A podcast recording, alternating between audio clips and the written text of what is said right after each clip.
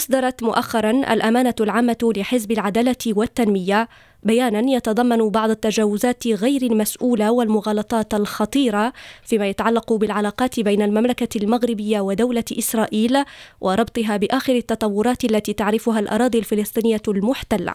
وفي هذا الصدد يؤكد الديوان الملكي على ما يلي. اولا إن موقف المغرب من القضية الفلسطينية لا رجعة فيه وهي تعد من أولويات السياسة الخارجية لجلالة الملك أمير المؤمنين ورئيس لجنة القدس الذي وضعها في مرتبة قضية الوحدة الترابية للمملكة وهو موقف مبدئي ثابت للمغرب لا يخضع للمزايدات السياسوية أو للحملات الانتخابية الضيقة.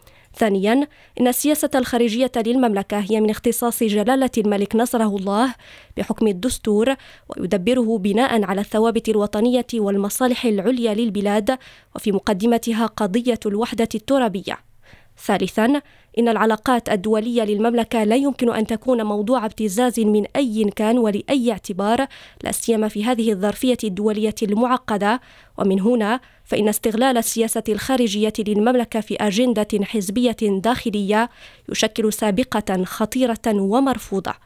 رابعا إن استئناف العلاقات بين المغرب وإسرائيل تم في ظروف معروفة وفي سياق يعلمه الجميع ويؤطره البلاغ الصادر عن الديوان الملكي بتاريخ العاشر من دجنبر 2020 والبلاغ الذي نشر في نفس اليوم عقب الاتصال الهاتفي بين جلالة الملك نصره الله والرئيس الفلسطيني.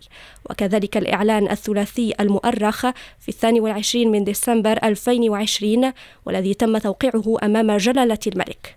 وقد تم حينها إخبار القوى الحية للأمة والأحزاب السياسية وبعض الشخصيات القيادية وبعض الهيئات الجمعوية التي تهتم بالقضية الفلسطينية بهذا القرار حيث عبرت عن انخراطها والتزامها به.